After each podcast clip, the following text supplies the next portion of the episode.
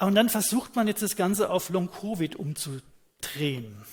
Das ist kein Long-Covid. Long-Covid ist etwas, also ein postvirales Syndrom, das gab es schon immer bei Epstein-Barr, auch bei Grippe, das trifft selten Leute, aber es trifft Leute, die sind wirklich, die, die werden aus ihrem Leben gerissen.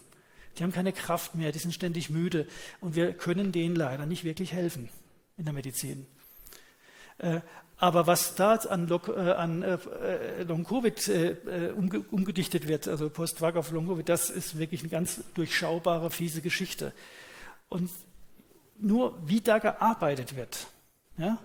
Hier wird zum Beispiel hier Geld reingesteckt, da werden Firmen beauftragt, die in Computerspiele Symptome einbauen, die dann der Spieler als Long-Covid deuten soll. Und wer es finanziert, schauen Sie rechts.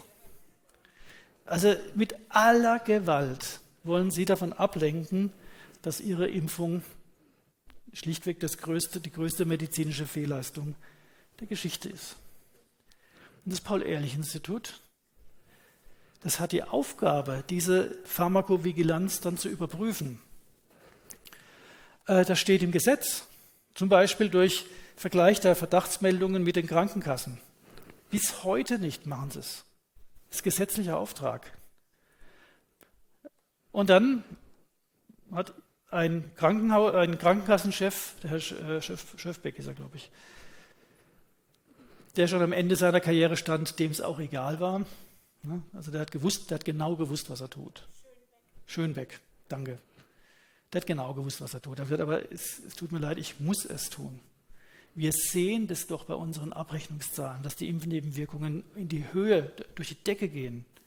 Und dann hat er das öffentlich gemacht und hat dem Paul-Ehrlich-Institut gesagt, bitte schnell einen Termin, ihr müsst euch die Zahlen anschauen. Klammer auf, der gesetzliche Auftrag war umgekehrt. Das PI hätte ihn kontaktieren müssen. Was ist passiert? Die deutsche Presse natürlich ganz toll wieder, Querdenker und so weiter, das war Tom Lausen. Und dann BKK trennt sich vom Vorstand. Wie total verrückt. Ja. Und dann die AfD fragt dann im Bundesgesundheitsministerium nach, was dann jetzt los ist. Warum äh, wird die Nichteinhaltung, da auch der Gesetz, Paragraph 13, Infektionsschutzgesetz Absatz 5, warum hält sich das Paul-Ehrlich nicht dran? Gibt es da vom Gesundheitsministerium, das ist die Aufsichtsbehörde vom Paul-Ehrlich-Institut, gibt es da, macht ihr das jetzt mal? Da schreibt dann Professor Dr. Edgar Franke, parlamentarischer Staatssekretär vom Bundesgesundheitsministerium, Antwort, Nein, bislang fanden keine Gespräche der Kassenärztlichen Vereinigung hinsichtlich der Datenübermittlung nach 13 statt. Und die Leute sterben weiter.